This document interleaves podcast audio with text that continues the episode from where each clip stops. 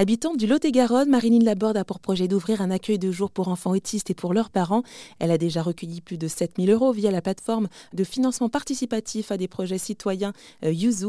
Elle a ainsi créé son association qu'elle a nommée Les Extraordinaires d'Aquitaine, un nom qui a une signification particulière pour elle. Euh, alors les extraordinaires, en fait, ce mot-là, il me, touche énormément puisque c'est euh, c'est le dernier mot d'une conversation qu'on avait eue avec le pédopsychiatre euh, qui a euh, décelé euh, l'autisme chez Louis.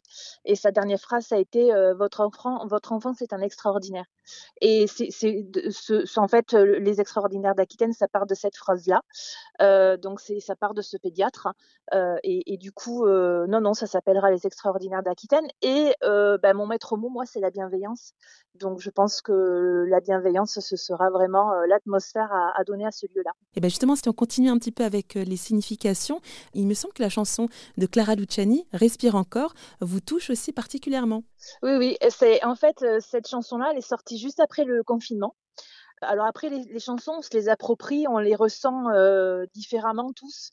Et le confinement a quand même été assez difficile, hein, pour, alors que ce soit pour n'importe quel parent, mais pour nous, parents d'enfants atypiques, il faut bien qu'on se dise, hein, on n'est que des parents, on n'est pas des professeurs, on n'est pas des maîtresses. Le confinement a donc été très difficile. Et cette chanson-là, je me souviens exactement où je l'ai entendue, j'étais seule dans la voiture, ça a été comme un moment suspendu.